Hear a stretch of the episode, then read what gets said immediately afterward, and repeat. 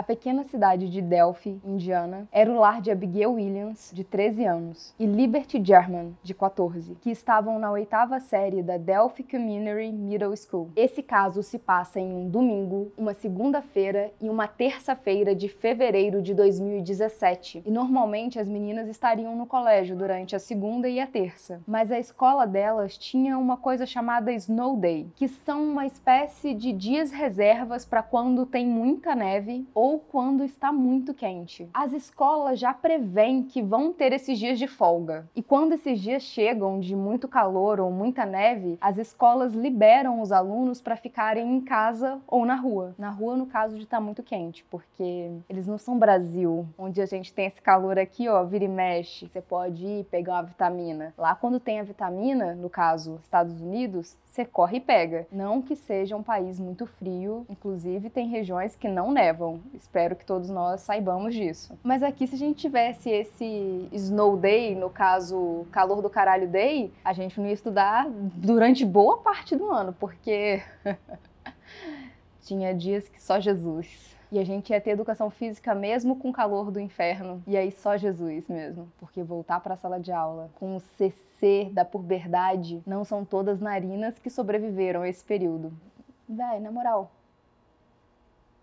é, tá virando gás lacrimogêneo dentro da sala de aula, pelo amor de Deus. Que seria é, desodorante 10. Os dias que, por questões sanitárias, a gente não pode estar dentro da sala de aula com um monte de criança de 14 anos, porque é puberdade, hormônios, CC. Então, a Abby e a Libby como elas eram conhecidas, tirariam esses dias de folga. E assim, no domingo, dia 12, a Abby decide passar a noite na casa da Libby. Elas eram melhores amigas e queriam ter uma noite de cinema, uma noitezinha de pijamas, que basicamente consiste em fazer umas maquiagem feia, assistir um filme, comer bastante pipoca, muito chocolate, tomar 3 litros de refrigerante, essas coisas saudáveis da adolescência porque chega uma certa idade que você já não pode. Porque se você toma muito refrigerante, seus ossos podem estar tá perdendo cálcio. Porque quando chega no momento que você fica pensando que está perdendo cálcio, aí já acho que você já chegou no final da sua vida, que não dá mais para ser feliz, noite de pijamas. O que, que é isso? Elas assistiram a um filme, comeram pizza, passaram um bom tempo com a Kelsey, a irmã mais velha da Libby, e foi uma noite divertida. Tanto a família da Abby quanto a família da Libby sempre disseram que elas eram muito próximas e faziam tudo juntas juntas, tanto fora da escola como na escola. Elas estavam juntas na banda da escola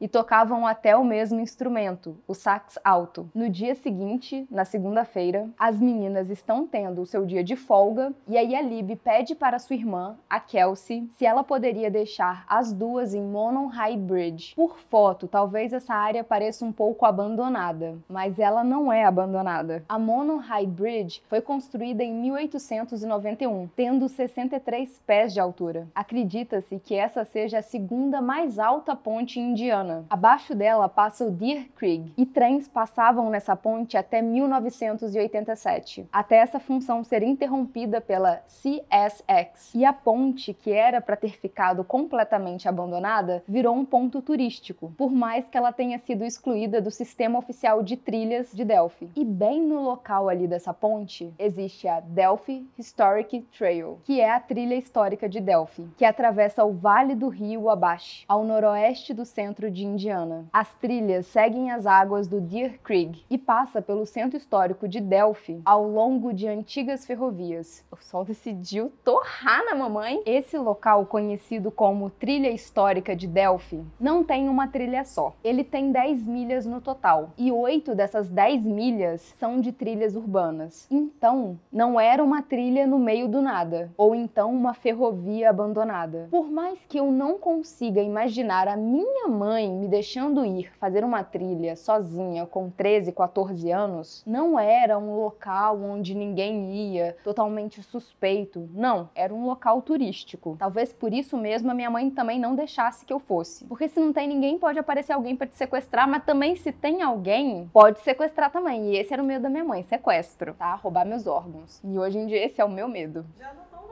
Muita coisa. Muito obrigada.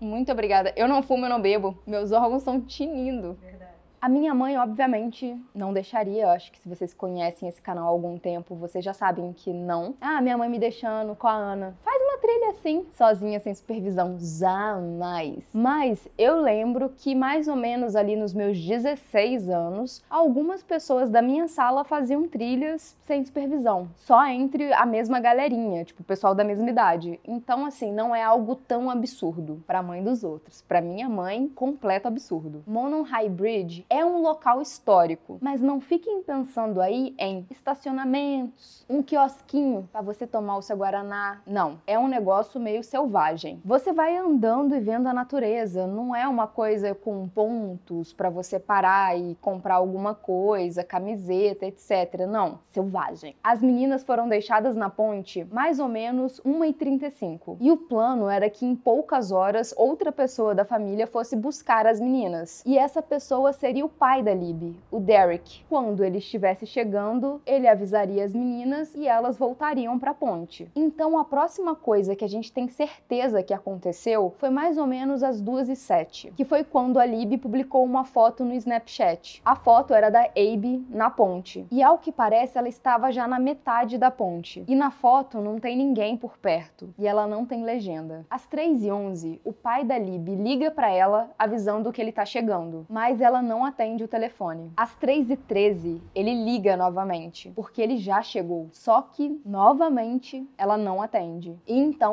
às 3 e meia, ele sai do carro e decide que vai procurar as meninas. O Derek começa a fazer um caminho que ele imaginou que elas tivessem feito. E às 4 horas, quando ele não consegue encontrar qualquer vestígio das meninas, ele começa a ficar realmente preocupado. E aí, ele liga para a avó da Libby, a Becky, para avisar que ele não tinha encontrado a neta dela. A Libby, nessa época, morava com a avó, e eu não sei o motivo. Eu já vi entrevistas da irmã da Libby e ela não relata nenhum problema com o pai ou coisa do tipo, ou com a mãe. Eu não sei exatamente por que eu tô justificando isso, porque acho que talvez vocês possam estranhar. Mas eu morei com a minha avó a vida inteira, então nada de novo sob sol, nenhum problema familiar por conta disso. O Derek pede ajuda para tentar encontrar as meninas. E aí, a família da Libby alerta a mãe da Abe, a Anna. E assim, as famílias começam a fazer as trilhas para tentar encontrar as garotas. Eles atravessam a ponte e começam a fazer várias trilhas que eles imaginavam que seria possível que as meninas fizessem. Talvez porque elas já tivessem feito antes, talvez porque eram as mais famosas. Eles foram refazendo uma por uma, só que eles não encontraram ninguém. E é por volta de 5 e meia que eles começam a ficar totalmente desesperados. E aí eles chamam a polícia. Logo, há uma busca completa pela comunidade e é imediata. E a busca vai até meia-noite. Eles precisam parar à meia-noite porque já não é mais seguro, porque não tem luz para iluminar o caminho e ali poderia ser perigoso para quem estava tentando encontrar as meninas. Seria mais prudente parar e recomeçar no próximo dia. Os meios de comunicação já estão presentes e a polícia não sabe exatamente o que ocorreu com as meninas. O máximo que eles conseguem teorizar é que provavelmente uma das meninas se machucou e a outra não quer largar a amiga sozinha para buscar ajuda. Elas estariam em algum lugar ali das trilhas esperando que alguém chegasse. E a polícia fez o que tinha que fazer, o que é raro. Eles não esperaram dias para começar a procurar ou disseram que as meninas inventaram alguma loucurinha, alguma coisa do tipo. Não, eles começaram imediatamente a fazer uma busca muito séria e eles envolveram muitas pessoas nisso. O alerta Amber foi acionado. Uma coisa importante de dizer é que aproximadamente 5 e meia, quando Derek aciona a polícia,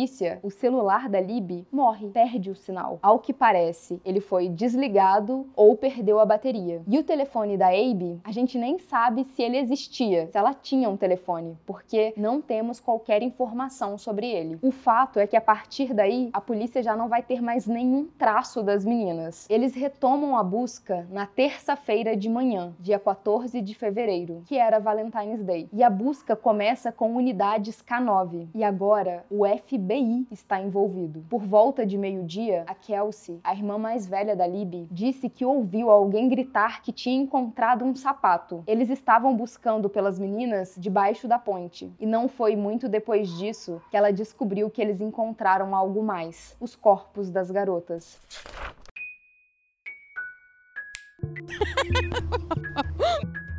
Olá, excêntricos, bem-vindos a mais uma sessão do clube. Eu sou a Mia, vocês são vocês e o barulho é o barulho. Vai ter barulho, vai ter confusão, vai ter gritaria, mas vai ter caso e é o que importa. Certifique-se de que está inscrito no canal e, por favor, gente, se atenham aos dois vídeos por semana. Se você não está vendo esses dois vídeos, provavelmente você não está recebendo as notificações do YouTube, o que parece estar acontecendo com frequência. Então, assim, só para garantir, desativa e ativa o sininho para ter certeza certeza que essas notificações vão chegar para você. No mais, curte, compartilha, passe a palavra do clube para um amigo e veja a possibilidade de se tornar membro do canal para ajudar esse clubinho a fazer mais vídeos ao ar livre, com barulho para vocês. É isso. Nós temos outras formas de incentivo ao clube, como o Pix. Mas se você não puder ajudar de forma monetária, estar no clube assistindo aos vídeos já é maravilhoso. Então, bora pro caso. As meninas foram encontradas cerca de 800 metros da ponte, perto de uma área de propriedade privada que pertencia a um homem de 70 anos chamado Ron Logan. Muito se fala se essa área foi vasculhada ou não na noite anterior. Alguns pesquisadores dizem que sim, mas que ninguém encontrou nada naquele dia. Porém, uma coisa que é bom lembrar é que as buscas terminaram à meia-noite. A polícia foi acionada às 5 e meia. E nessa época do ano, nos Estados Unidos, escurece muito mais cedo. Então a visibilidade já não era boa desde a hora que a polícia chegou no local. Uma autópsia foi feita nos corpos no dia seguinte, 15 de fevereiro, e foi confirmado que eram Abe e Libby. Não se tem muita informação sobre a causa da morte, ou se elas foram agredidas sexualmente ou não. O que temos certeza é que foi um duplo homicídio. E é muito provável que elas foram mortas onde foram encontradas, porque desde o momento que a foto do Snapchat foi postada, até o momento que as buscas começaram, não se passou tanto tempo. Então, não existia um espaço temporal para que o crime fosse elaborado. Vamos lá. Muito foi postado sobre esse caso e as pessoas falaram pra caramba sobre ele na época, principalmente as pessoas da cidade. Eles falaram que não havia sangue no local e que os pescoços foram quebrados. E o que fez o pessoal da cidade pensar isso é que no funeral as meninas tinham lenços nos pescoços. Então, até que faz sentido. Só que a gente não pode confirmar se isso realmente aconteceu ou se tinha algum outro tipo de simbolismo. Ninguém fala muito sobre a causa da morte. No mesmo dia da autópsia e da confirmação dos corpos, foi divulgado pela polícia a foto de um homem que estava na ponte no mesmo dia e provavelmente no mesmo horário que as meninas. Inicialmente, a polícia não chamava esse homem de suspeito. Eles apenas diziam que queriam conversar com esse homem, porque era possível que ele soubesse de algo, que ele tivesse visto alguma coisa. No dia 16 de fevereiro, o caso já estava em todos os noticiários dos Estados Unidos, já era nacional. E no dia 19, a polícia começa a chamar aquele homem da foto de suspeito. Só que mais nenhuma pista significante aparece. Então, na quarta-feira, dia 22, 2 de fevereiro, o Departamento de Polícia de Delphi, o xerife do condado de Carroll e a polícia do estado de Indiana, juntamente com o FBI, fazem uma conferência de imprensa. E ninguém esperava pelo que estava por vir. A polícia revela que a foto daquele indivíduo que agora era considerado suspeito foi tirada pelo celular da própria Libby. Eles têm um áudio desse homem. E a polícia libera para o público um pedaço desse áudio para ver se alguém identificar a voz desse homem. A qualidade do áudio está longe de ser excelente, mas talvez alguém pudesse reconhecê-lo. Eu não faço ideia por que eles escolheram esse pedaço de áudio. Talvez porque fosse o mais identificável, a parte que a voz do homem está mais clara, ou talvez porque fosse um pedaço importante mesmo. Eu só sei que diz down the hill. E como tá meio que fora do contexto, a gente não sabe se ele tá querendo dizer desça a colina, debaixo da colina. Não dá para saber especificamente o que ele está querendo dizer. Se é desce ou se olha ali embaixo, sabe? Eu poderia dizer ali, ó, debaixo colina eu não falo não, que é no morro. Debaixo ali do, eu não posso falar morro porque senão vou rir. Ele poderia estar dizendo, descendo ali a colina, debaixo ali da colina, desça a colina. Não dá para saber. E dependendo do restante da frase, muda bastante o sentido. Ele poderia estar ordenando para que as meninas descessem a ponte, ou ele poderia estar mostrando algo. E isso foi o máximo de informação que o público conseguiu dessa parte do caso. E que a polícia disse que esse áudio foi tirado em um momento de atividade criminosa. A polícia não diz exatamente o que estava acontecendo no momento dessa gravação, mas se você assistir as coletivas de imprensa que eles fizeram, eles sempre ficam emocionados quando falam do vídeo, de onde esse áudio foi retirado.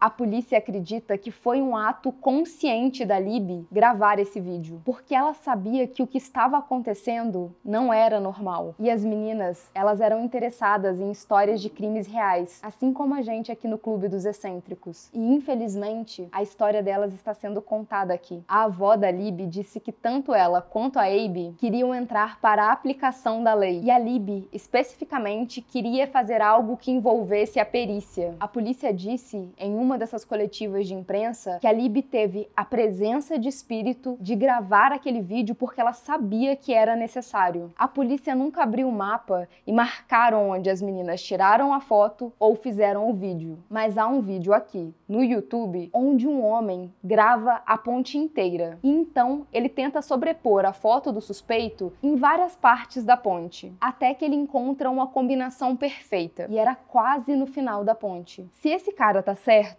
o que aconteceu foi: as meninas caminharam até mais ou menos a metade da ponte, aí a Lib tira uma foto da Abe, posta, e é provavelmente aí que o suspeito entra na ponte. E eu não sei o que ele fez ou o que ele falou que fez com que as meninas começassem a gravar. E se o homem que fez o vídeo da ponte estiver certo, o vídeo das meninas foi gravado mais ou menos no final da ponte. E então, o suspeito deve ter confrontado as meninas quando elas já tinham saído da ponte. E é provável que seja nesse momento que ele diz algo como abaixo da colina, debaixo da colina, para baixo da colina. Em janeiro de 2018, a polícia recebeu 26 mil dicas, mas nenhuma levou a nada. E então a polícia junta tudo que eles têm de imagem desse suspeito e que fique claro, eles parecem ter muito mais coisas. Eles mesmos disseram que no celular da Lib tem mais informação. Só que eles não estão jogando tudo para o público, porque caso haja um tribunal, eles querem usar isso como evidência. Logo, eu imagino que eles acreditam que possa haver um tribunal, que eles tenham algum suspeito, alguma esperança. E com o que eles têm de informação desse suspeito, eles se juntam com o FBI e esboçam como esse homem realmente pareceria. A próxima coisa que vai acontecer no caso é em agosto, e a gente está falando de DNA. Mas para não ser tão sensacionalista, eu vou ser mais diretas sobre o que foi divulgado, que é em toda cena de crime tem DNA, obviamente. Só que eles estavam trabalhando em identificar de quem era cada DNA. É possível que eles tenham encontrado vários DNAs, mas que nenhum fosse do criminoso. A polícia disse que houveram vários suspeitos. Em menos de seis meses, a polícia já tinha feito 300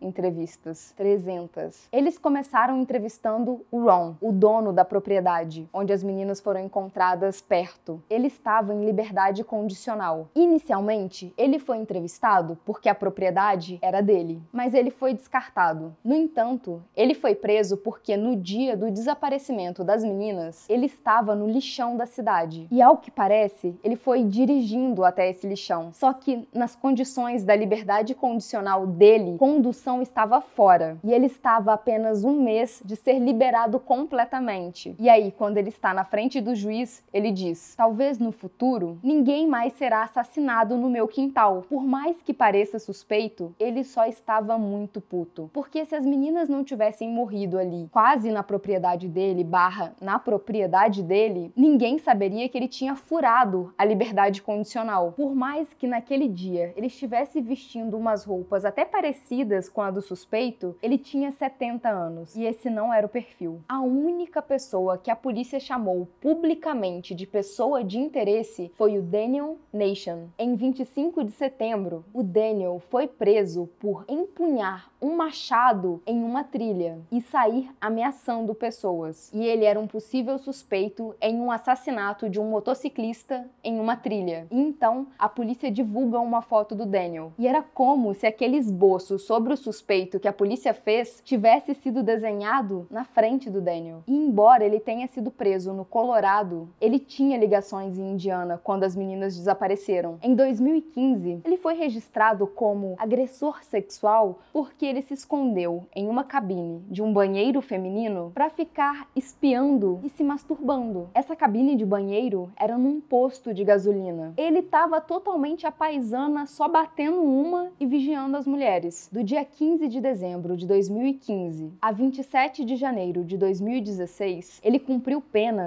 por agressão doméstica. Em 2016, ele teve várias outras prisões porque ele estava dirigindo com uma carteira de motorista suspensa, além de porte de maconha. Em janeiro de 2017, ele foi registrado como agressor sexual sem teto, o que quer dizer que ele tem que fazer check-ins semanais porque a polícia não tem um endereço para localizá-lo e um agressor sexual tem que ser localizado. E isso inclui o dia 14 de fevereiro de 2017, o dia que os corpos das meninas foram encontrados. Seu último check-in foi em abril, e então ele parou de fazê-lo. Em 17 de junho, quando a polícia divulgou o esboço do suspeito, o seu oficial de condicional notou a semelhança. E em 18 de julho, começa a busca sobre o paradeiro do Daniel, depois que ele não registrou o seu endereço no programa e ninguém sabia onde ele estava. Ele parou de fazer os check-ins. Então a polícia começa uma busca. No dia 25 de setembro, alertam a polícia que ele está preso em Woodland Park, Colorado. No dia 29, é anunciado a todos que ele não pode ser descartado nem acusado de nada. E aí, a gente volta para o DNA. Será que eles testaram o DNA do Daniel com os DNAs que foram encontrados na cena do crime e não bateu? Quando perguntaram para um agente da lei se tinha algum modus operandi em ativa ali na área que fosse semelhante com o que aconteceu com as meninas, ele respondeu que eles achavam que uma pessoa que tivesse feito algo tão maligno provavelmente já tinha feito antes e faria novamente. Em junho de 2012, as primas Elizabeth Collins, de 8 anos, e Lyric Cook, de 10 anos, desapareceram enquanto andavam de bicicleta no próprio bairro, em Evansdale, Iowa. Cinco meses depois, os restos mortais foram encontrados a 32 quilômetros de Seven Bridges Wildlife Park muitas pessoas conectaram os dois casos porque as meninas também foram encontradas em uma área arborizada perto da água. Tinham idade parecida e eram super amigas. E também desapareceram no dia 13 do mês. Só que no caso delas, em julho. A família da Lyric e da Elizabeth entraram em contato com as famílias da Abe e da Libby assim que eles souberam que as meninas foram encontradas mortas, porque eles achavam que era tudo muito parecido. No caso das primas, também nunca divulgaram as causas da morte. Então, eu imagino que talvez a causa também fosse parecida, mas a polícia descartou uma conexão. A polícia do estado de Indiana realizou uma coletiva na segunda-feira, 22 de abril de 2019. Tinham se passado mais de dois anos desde o início do caso. E a primeira coisa que eles avisam é que o esboço do caso devia ser colocado em segundo plano. Eles tinham um novo esboço, mais apurado. Só que esse novo novo esboço é drasticamente diferente. Agora parece de um homem muito mais novo. A polícia acredita que ele pode ter de 18 a 40 anos. Só que ele ainda pode ser ainda mais novo que isso. E a polícia acredita que ou ele trabalha em Delphi ou ele visita a cidade com frequência, porque ele parece muito familiarizado com a área. E uma outra coisa que eles dizem é que havia um carro suspeito estacionado perto de onde aconteceu todo o crime e que esse carro foi abandonado na área leste de County Road entre meio-dia e 5 horas do dia 14 de fevereiro de 2017. Eles não dizem que essa pessoa é um suspeito, mas que eles querem bastante falar com ela, seja lá quem essa pessoa for. E a parte mais importante, eles divulgaram mais fragmentos do vídeo. E agora, o suspeito parece estar dizendo: Guys, downhill. Downhill. Guys. Outro suspeito do caso foi Thomas Bruce, que havia trabalhado como pastor e acusado de assassinar uma mulher e agredir sexualmente outras duas. Ele tinha a estatura semelhante do suspeito e estava usando boné e uma jaqueta azul durante os ataques, não muito diferente do que o suspeito do caso das meninas Delphi. Só que ele não é uma pessoa de interesse no caso, pelo menos não oficialmente. Em 2021, a polícia divulgou que os assassinatos podem estar de alguma forma relacionados a um perfil falso chamado Anthony Shots, que foi usado de 2016 a 2017 no Snapchat, Instagram e possíveis outras redes sociais. A conta usava fotos de um modelo masculino que, por alguma ironia do destino, quando foi investigado, descobriram que esse modelo virou policial, que ele não tinha nada a ver com o caso. A pessoa desse perfil se dizia extremamente rica e dona de vários carros esportivos. O criador desse perfil fictício usou dessas informações para entrar em contato com meninas menores de idade e solicitar imagens delas nuas, obter os seus endereços e tentar encontrá-las. A Polícia Estadual de Indiana não diz exatamente qual é a relação desse perfil no caso das meninas Delphi. Porém, essa conta estava ativa no momento dos assassinatos. Muito rapidamente, a mídia rastreou um homem chamado Keegan Anthony Klein. Keegan foi acusado em 29 de agosto de 2020 por 30 acusações incluindo exploração infantil, posse de pornografia infantil e obstrução da justiça. Essas acusações decorrem de buscas na sua casa, em Indiana, em 25 de fevereiro de 2017, apenas 11 dias depois que os corpos de Libby e Abe foram encontrados. O FBI, a Polícia Estadual de Indiana e o Departamento de Polícia de Peru, que é a cidade de Indiana onde o Keegan mora, participaram do cumprimento do mandado de busca. Peru e Delphi estão cerca de 40 milhas de distância, 40 minutos de carro, segundo o Google Maps. Keegan criou o perfil falso cerca de seis meses antes. Segundo ele, o perfil foi criado para ele entrar em contato com garotas que ele já conhecia e que ele queria conhecer. Documentos judiciais mostram que ele encontrava essas meninas menores de idade no Instagram e aí ele dizia que queria conversar com elas no Snapchat, onde não ficariam tantos rastros das conversas. Os investigadores apreenderam seis dispositivos dele, incluindo smartphones, um tablet e um iPod Touch. Um Samsung Galaxy foi recuperado. Ele havia sido redefinido de fábrica em 23 de fevereiro de 2017, nove dias depois do caso da Lib e da Abe. Essas redefinições de fábrica normalmente apagam tudo do celular. Porém, os investigadores tinham os seus meios de encontrarem essas informações. Uma análise no telefone dele revelou que, horas depois do mandado de busca ser executado, no dia 25 de fevereiro, ele desinstalou e excluiu o Snapchat e o Instagram. No dia seguinte, um outro aplicativo, o MeetMe, foi excluído. O seu histórico de pesquisa no navegador de internet foi excluído no dia 27 de fevereiro, antes que o seu telefone fosse entregue às autoridades. A polícia do estado de Indiana não confirma nem nega que eles tenham uma pessoa de interesse. A gente só sabe que essa investigação está em andamento. Por enquanto, é isso. Mas uma pergunta fica no ar para mim. Seria possível que o Keegan tivesse marcado de encontrar com as meninas na ponte e elas mantiveram isso em segredo, só que se apavoraram quando descobriram que ele não era nada parecido com o menino da foto? Ou será que esse é ainda outro beco sem saída? Esse vídeo foi baseado no texto de Ashley Flowers. Tchau!